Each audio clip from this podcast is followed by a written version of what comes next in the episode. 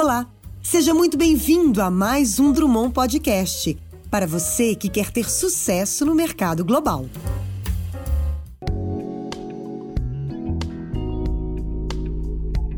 Bem-vindo a mais um episódio do Elas no Mundo Podcast. Meu nome é Mônica Eisenberg, consultora internacional na Drummond Advisors em Nova York.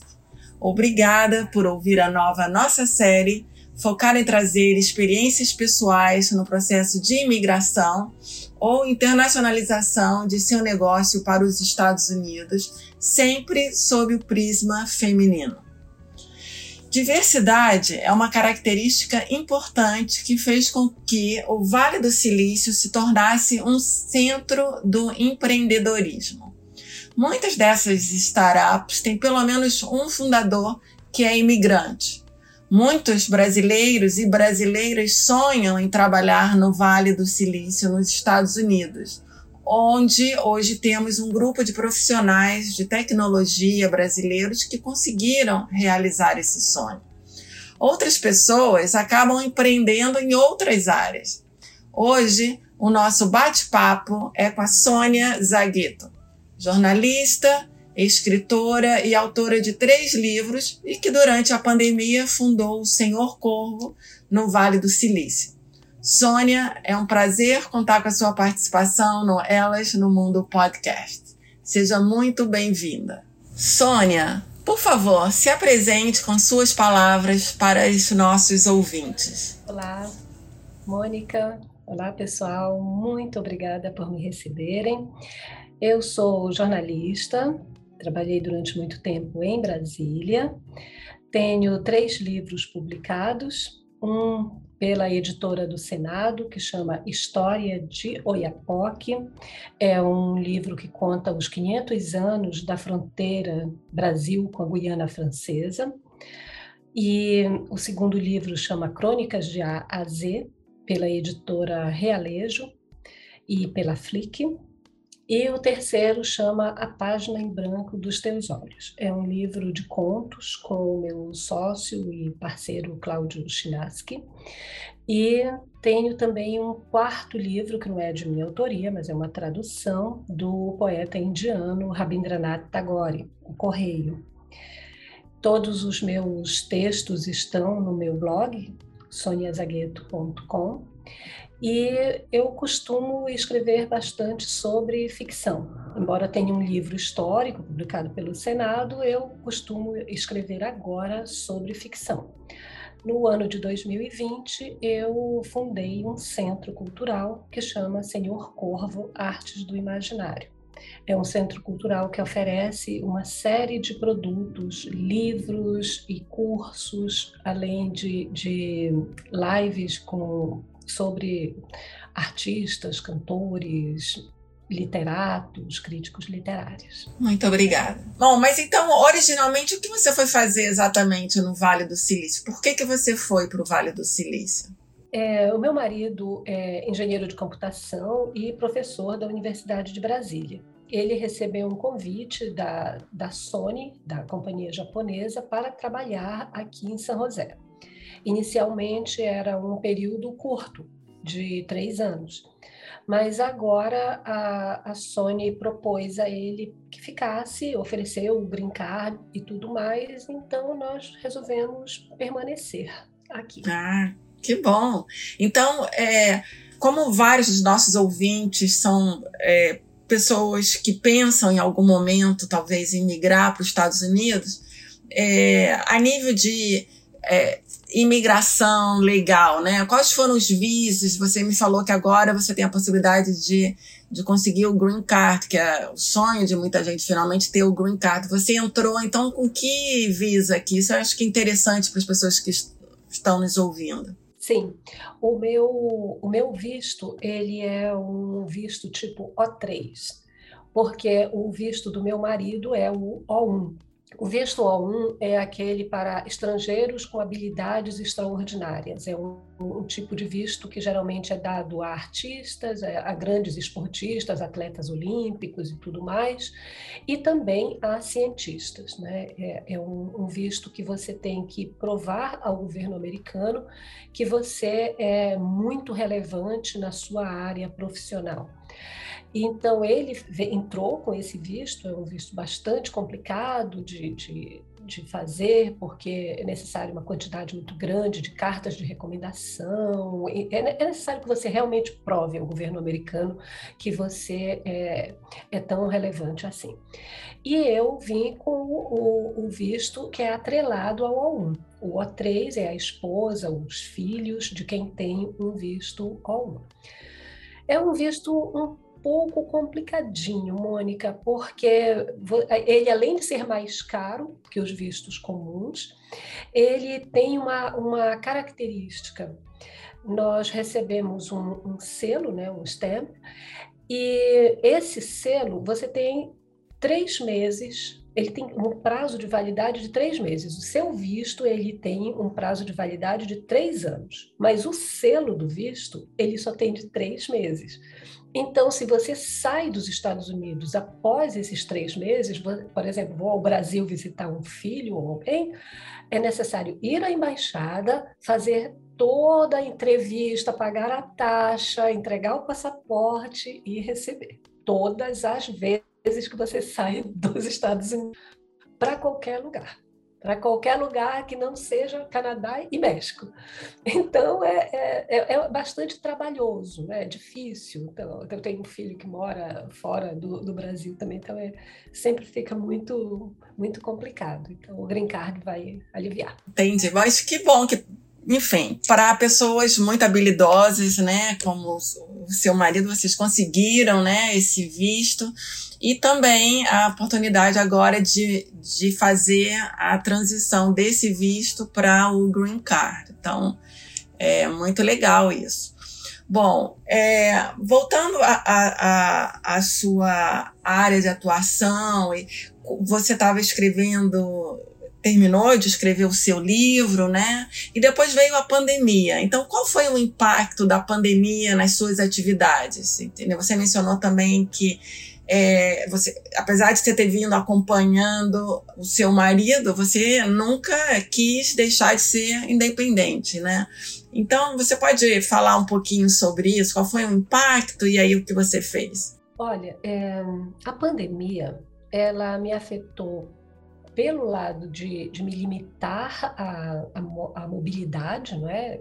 Então, isso aí já foi como aconteceu com todas as pessoas, mas eu não tive, por exemplo, um impacto psicológico tão grande, porque eu sou uma pessoa muito interiorizada, eu sou uma escritora, então normalmente eu estou muito habituada a estar na, na solidão e tudo mais. Entretanto, o que se faz quando se está numa situação como essa. Você está em outro país, você está no meio de uma pandemia, você tem que arranjar alguma atividade muito produtiva. Então eu me voltei não só para os meus livros, mas eu me voltei para uma produção artística, cultural maior e transformei isso num negócio. Né? Eu tenho um amigo e sócio que escreve comigo, chama Cláudio Chinaski, e nós dois juntos, nós tínhamos muita vontade de ter um centro cultural físico quando morávamos em Brasília, né? Nós sempre falamos disso. E nós resolvemos transformar isso numa, num, num centro cultural virtual. E fizemos um clube em que as pessoas se tornaram associadas e elas pagam pelos produtos culturais que nós oferecemos. Então, nós oferecemos uma série de cursos sobre literatura, sobre música, sobre teatro. Né? Cláudio é um dramaturgo e, e diretor de teatro. Então, nós oferecemos, fizemos várias lives com artistas, com, com cantores, com, com escritores, com críticos literários.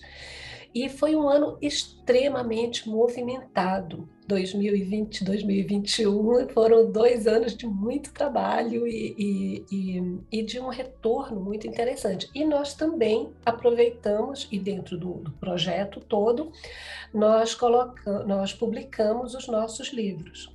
Publicamos primeiro um livro de contos assinado por mim, pelo, assinados por mim e pelo Cláudio, e publicamos uma tradução de um livro do, de um prêmio Nobel de Literatura, Rabindranath Tagore, prêmio Nobel de Literatura de 1913.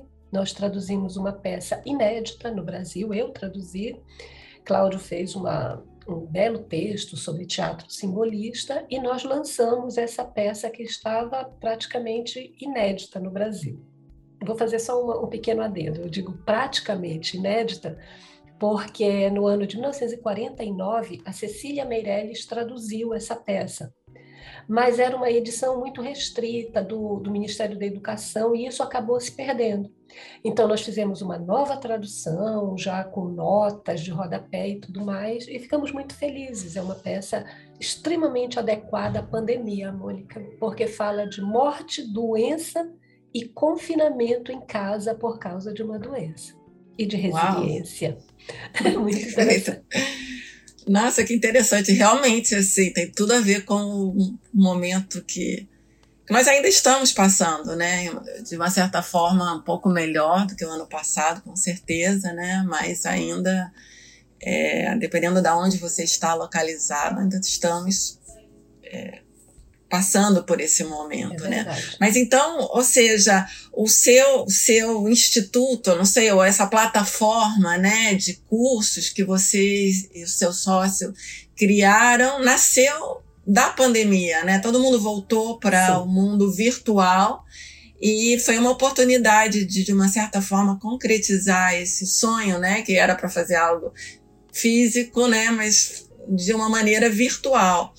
E é, é, é, o nome dessa plataforma, então, é o Senhor Corvo, é isso? É isso, Senhor Corvo, Artes do Imaginário. Aí você há de me perguntar, por que Senhor Corvo, não é? Sim, por quê? Por causa do poema do Edgar Allan Poe. Eu, eu e, e Cláudio gostamos muito do Edgar Allan Poe e nós resolvemos fazer. O nome do clube chama Clube de Observadores de Corvos do Senhor Poe. Então é ah, é, por tá. conta, é por conta de The Raven, o, o, o poema famoso do, do, Edgar Allan Poe. E sim, Mônica, é, eu acho que a pandemia ela já nos afeta de uma forma muito profunda na, no sentido da nossa sensibilidade com tanto, tantos mortos, com tanto sofrimento. Esse é um aspecto que eu acredito seja inescapável. Então, para combater esse tipo de, de dor que, que a gente acaba por, por, sentir, é necessário encontrar saídas, saídas pessoais e saídas artísticas. E no nosso caso não foi uma saída pessoal, né, para tentar sobreviver a esse, a esse estado de, de sofrimento coletivo, foi uma opção profissional e foi uma opção artística. Então, é, é aquele momento da, do limão e da limonada. Né? O que, que nós podemos fazer para sobreviver a tudo isso de uma forma digna e, ao mesmo tempo, é, levando o, o, que de melhor nós podemos dar às pessoas. Muitas das nossas lives elas foram absolutamente abertas, elas foram gratuitas e gente do, do Brasil inteiro e até do exterior se juntou a nós. Então foi, foi uma coisa, um momento muito significativo para nós, como artistas e, e, e como empresários. É? Momentos assim que só a internet é, poderia no, nos é, favorecer. Por exemplo, nós descobrimos que a sobrinha, a única sobrinha, o único parente direto vivo do Fernando Pessoa, ainda está viva e está muito bem. Ela tem 95 anos e está em Portugal. Uau. Onde você poderia fazer uma live sobre a vida pessoal do Fernando Pessoa, desse grande poeta, e, se, e com uma sobrinha de 95 anos que está em Portugal, eu nos Estados Unidos, o Cláudio no Brasil, quando que nós poderíamos fazer isso para a gente do Brasil inteiro, se não fosse essa maravilha da internet, né? E essa possibilidade de, nesse momento de crise, oferecer algo que traga algum, algum conforto, que traga alguma alegria e, e que faça é, as pessoas terem um, um momento de, de prazer, um momento lúdico.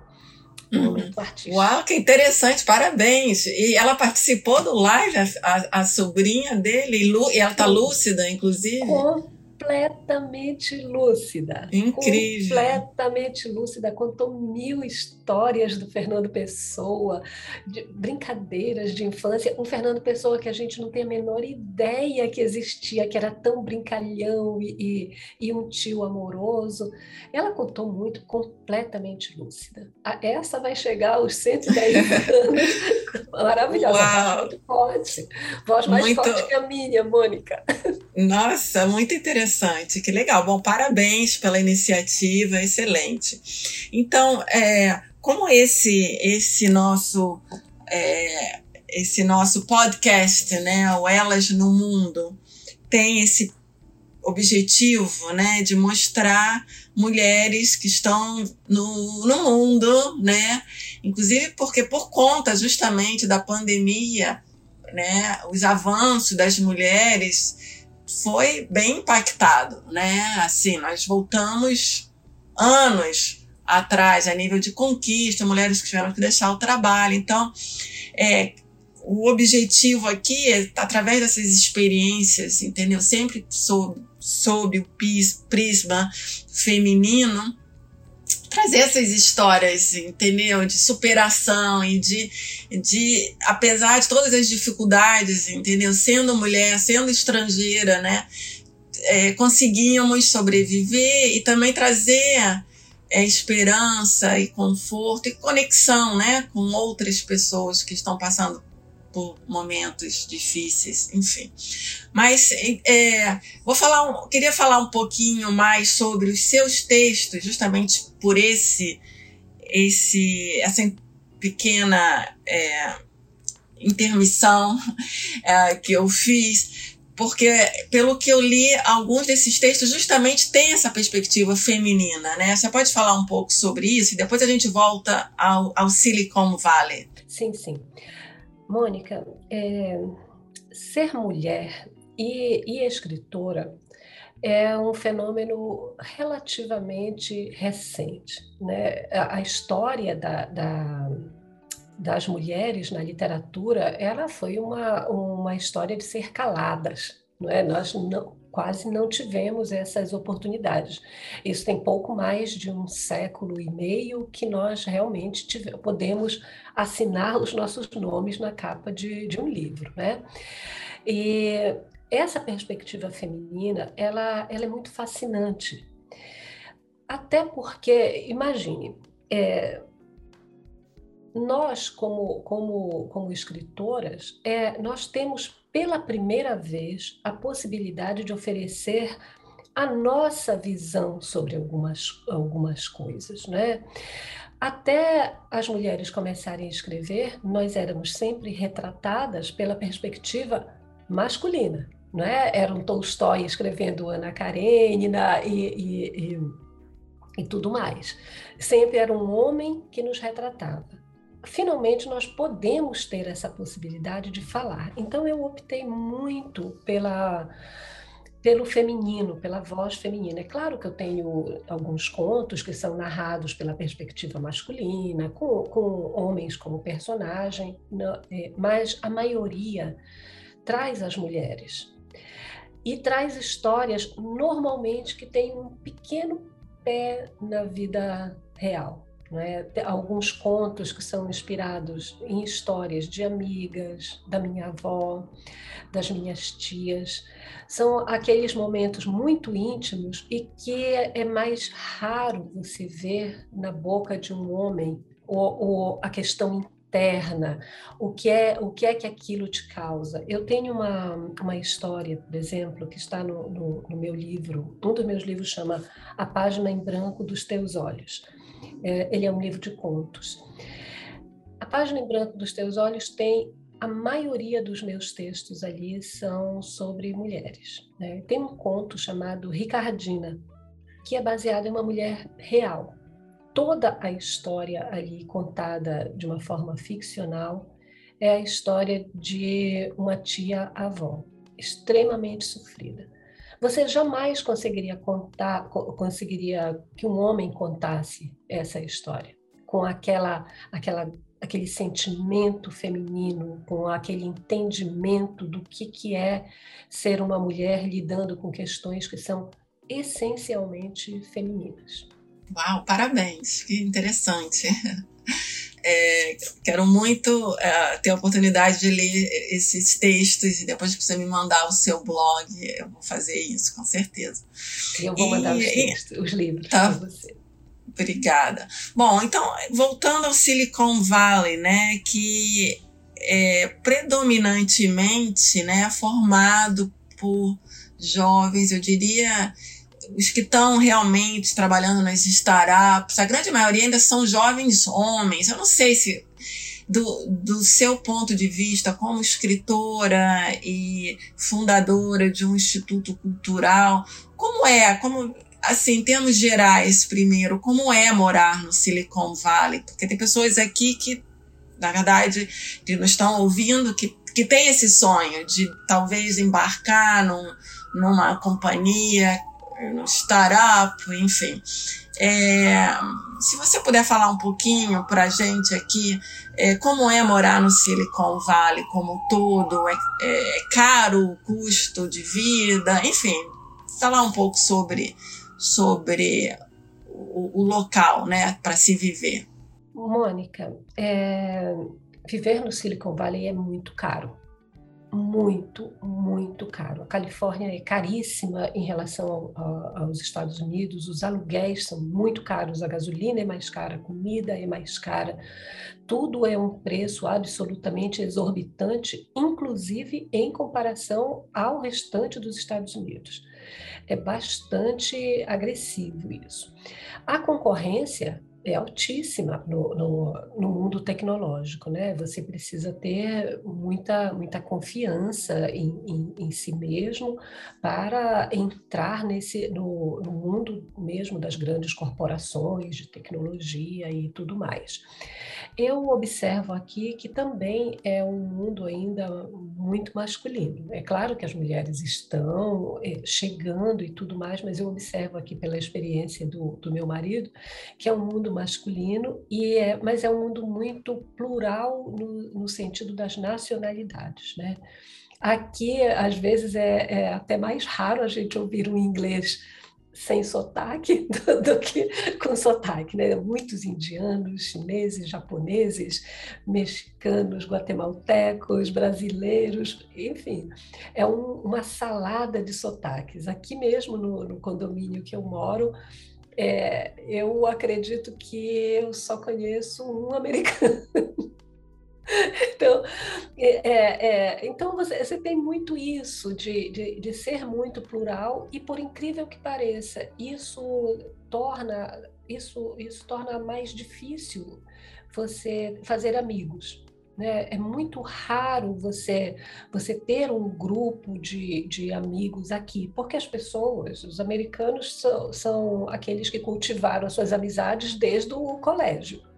Você chegou na cidade. Se você não tiver uma, uma grande vida social numa igreja, num clube, em alguma, alguma atividade extra, é mais raro você fazer um grupo de, de amigos. Em geral, as pessoas também estão chegando, elas estão se, se adaptando, estão com as suas famílias, e então eu percebo que são mais raros. Né? Aqui nós temos um grupo interessantíssimo, um grupo no Facebook, que se chama Brasileiras no Vale do Silício 5 mil mulheres. É um grupo extremamente Coelho. É só de mulheres o grupo? Só de mulheres. Ah, só brasileiras. De mulheres, ah, né? Fundada tá. por um grupo de, de brasileiras muito atentas, o grupo é extremamente organizado, não tem nenhum tipo de conflito e ele é muito no sentido de uma dar suporte à outra. Então, nós, nós conseguimos ali é, trocar informações, né? essa coisa do dia a dia, você via para um outro mundo, para um outro país, você, Mônica, experimentou isso, né? Você reaprende muitas coisas do zero, né? Você tem que, que sofrer um grande processo de adaptação. E nesse grupo nós temos a sorte de podermos nos ajudar muito em todos os aspectos. Toda hora tem alguém perguntando, gente, como eu faço imposto de renda? Como eu, eu em que hospital eu levo meu filho? Qual o melhor plano de saúde? Esse tipo de coisa no, no, é, traz um conforto, né? Então, assim, se existir um paraíso, eu espero que as fundadoras desse grupo estejam lá, assim, completamente. Não, é, é, realmente, eu acho que esse, esses grupos são fundamentais para quem quer morar fora. Aqui eu também participo de alguns grupos desses, alguns são grupos de WhatsApp, outros são grupos de Facebook, e também tem as câmaras de comércio, tem as organizações non-for-profit, um número de de, de pessoas que hoje são grandes amigos ou amigas que eu conheci através desses grupos é fantástico. E, e realmente, como você, como imigrante, né, você não tendo a sua família, que você tem que você tem que encontrar a sua outra família, entendeu? Porque é, é fundamental. Essa, essa coisa da busca de, de, de, criar uma nova comunidade, ela é árdua, porque, porque se você pensar bem, você tem que ter alguma afinidade também com as pessoas. Não é só se juntar, encontrar pessoas. Ah, eu vou encontrar aqui um grupo de brasileiros ou, ou americanos, ou quem quer que seja, e vou me tornar amigo deles. Né? Amizade não, não é só ficar estar junto, é construir uma série de coisas em comum. Isso eu noto que, que é um processo um pouco mais longo. No nosso caso, depois de três anos, nós encontramos uma comunidade muito interessante. Nós moramos em Japantown, né, o bairro japonês de São José, e o meu marido começou a frequentar aulas de Kendo. A comunidade japonesa nos acolheu. Ah, que interessante. Foi, foi muito interessante. É. Então, o último piquenique, nós éramos os dois únicos não japoneses, ou, ou, de não origem japonesa lá. Mas foi quando nós começamos a sentir que, de fato, nós construímos, nós entramos numa comunidade, nós começamos a, a construir uma, uma rede de, de amigos. Então, às vezes, é a questão de procurar um pouco, Mônica. E eu acho que é importante também você estar conectado, é claro, com as suas raízes e, e enfim, seus conterrâneos, mas também é, conhecer outras culturas, né? Porque senão também para sair do Brasil, para vir para uma outra bolha e ficar só entre brasileiros, qual é o ponto? É melhor ficar no Brasil, né? Então, de, mas de qualquer maneira, eu acho importantíssimo é, participar desses grupos sociais quando você mora fora, enfim, acho uma, uma excelente dica para aqueles que ou estão morando já ou, ou contemplando essa possibilidade. É, bom, você gostaria de deixar aqui para aqueles jovens brasileiros e brasileiras que estão querendo se mudar para os Estados Unidos, em particular para a área de, do Silicon Valley, algumas dicas, recomendações? Olha, é, Vir para outro país, você bem sabe, Mônica, é, há um desafio. No início é, é, um sonho, a gente idealiza algumas coisas, mas acaba por ser um processo árduo. Né? Você tem que começar a, a pensar numa série de, a considerar uma série de questões. Uma delas é reconstruir de fato sua vida. Quanto mais jovem você vem, melhor. Então, é, eu acho que uma abertura muito grande a uma nova cultura, a, a, observar mais, a entender como funciona a psicologia daquele novo povo, né? a não trazer determinadas marcas culturais que, que às vezes estão muito consolidadas dentro de nós, do tipo eu chamo Gabriela, né? Eu nasci assim, você sempre assim. Então, calma, né? Você vai para um outro lugar esse processo de adaptação, pelo menos para mim, é, e, e, eu me considero uma pessoa muito estoica e muito resiliente, mas mesmo para mim eu percebi que, é, que foi necessário me, me abrir a minha mente e começar a compreender a sutileza, a delicadeza que é essa, esse novo local onde se está, né? Como é que as pessoas desse lugar agem? O que que para elas é considerado é, polido, o que, que é considerado impolido, o que, que não é bem-vindo, não é? Às vezes coisas que nós brasileiros temos e que a gente considera espontaneidade, nem sempre é bem visto. E isso é ruim quando você começa a, a trabalhar no lugar ou a querer fazer amigos. É necessário alguma cautela e observação no começo, né? Sem abrir mão da sua individualidade, mas atento para você não se tornar aquela pessoa caricata, folclórica. De resto, eu acho que é trabalho árduo né? No meu caso, que, que lido com letra, com, com escrever, seria muito difícil começar uma carreira nos Estados Unidos, uma carreira de, de escritora aqui.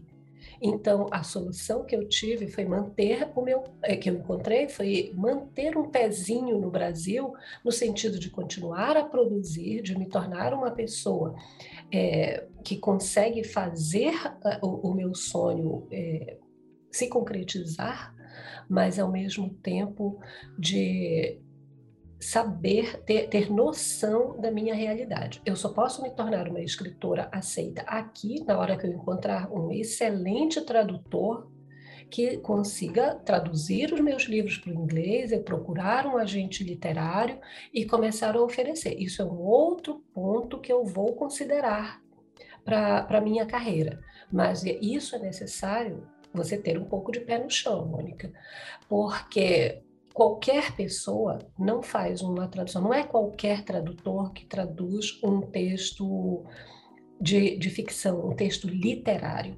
Eu já procurei 11 tradutores e a maioria dos tradutores me diz assim: Sônia, teu texto não é fácil de traduzir é um texto mais refinado, é um texto com alguma metáfora, ele tem um tratamento literário que não é aquela tradução mais, mais óbvia. Então, é necessário você achar alguém que tenha uma vivência em literatura. Esse é o meu pé no chão, Mônica.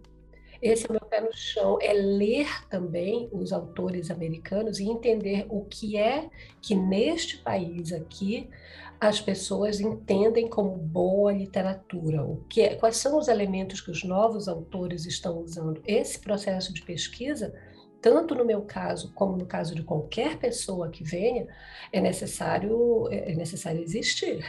É necessário claro. que você não, não simplesmente diga, ok, eu sou ótima no que eu faço e todo mundo vai reconhecer o meu talento. Há uma quantidade enorme de de transpiração antes de vir a, a, o prêmio pela inspiração. Né?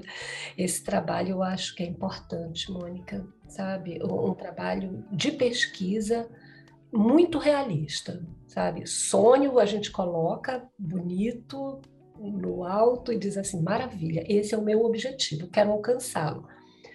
Mas para alcançá-lo, eu preciso ter os meus pés bem cravados no chão, entender essa realidade e focar no meu cliente. Uma última coisa, eu tenho visto muitas brasileiras aqui, aqui no, no Vale, se reinventando muito, de uma forma muito bonita. E como escritor, eu tenho esse hábito da observação. Então, eu noto que vai de tudo, mesmo daquelas que, ao observar a sua realidade, notar que não falam inglês tão bem, vão fazer limpeza, vão fazer faxina, o que eu acho extremamente digno. A pessoa está lá formada no, no Brasil, mas sabe, tem, tem noção de que ainda não domina o inglês tão bem ela quer sobreviver, ela quer ser independente. Eu acho isso extremamente digno. Outras se tornam instrutoras de pilates, fisioterapeutas. Eu vi algumas amigas, por exemplo, é, com uma carreira super consolidada como dentistas no Brasil ou médicas, começando tudo do zero aqui, tendo que voltar é para a universidade. Não, não é fácil, mas eu acho essas mulheres valorosíssimas, porque elas tinham tudo, Mônica, para ficar quietinhas no seu canto, desfrutando do dinheiro do marido, como era o meu caso. mas elas vão atrás de algo novo e que dê a elas independência financeira, independência emocional, porque ter se sustentar é independência emocional também. Com certeza, com certeza. Não, é, acho importantíssimo e na verdade eu acho que uma das grandes lições que eu aprendi logo que eu também me mudei para aqui para os Estados Unidos já fazem é, aproximadamente 25 anos é que justamente é, é isso que é, todo trabalho é digno entendeu? Não importa. Então é claro que você tem que se buscar e tem que se encontrar, é, né? Se você tem uma formação acadêmica, é claro que você tem que lutar para chegar, né? Aonde você já se preparou para chegar, mas sem preconceito, entendeu? No sentido de que é importante você estar com a mente aberta para trabalhar e para começar de novo, entendeu? Começar a vida aqui. E aos poucos as coisas vão se abrindo. Eu, eu sou advogada de formação e quando eu cheguei aqui, o meu inglês era péssimo. Eu falei, eu nunca vou poder ser advogada aqui.